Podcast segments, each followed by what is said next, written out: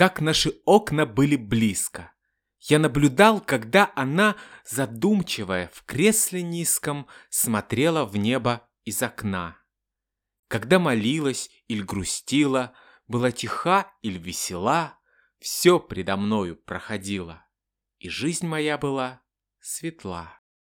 Но что теперь из тучи душной на небесах забил набат, и в окнах девушки воздушной запрыгал, заметался град.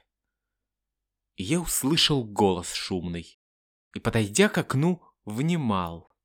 И голос воли безраздумной в весенней песне угадал.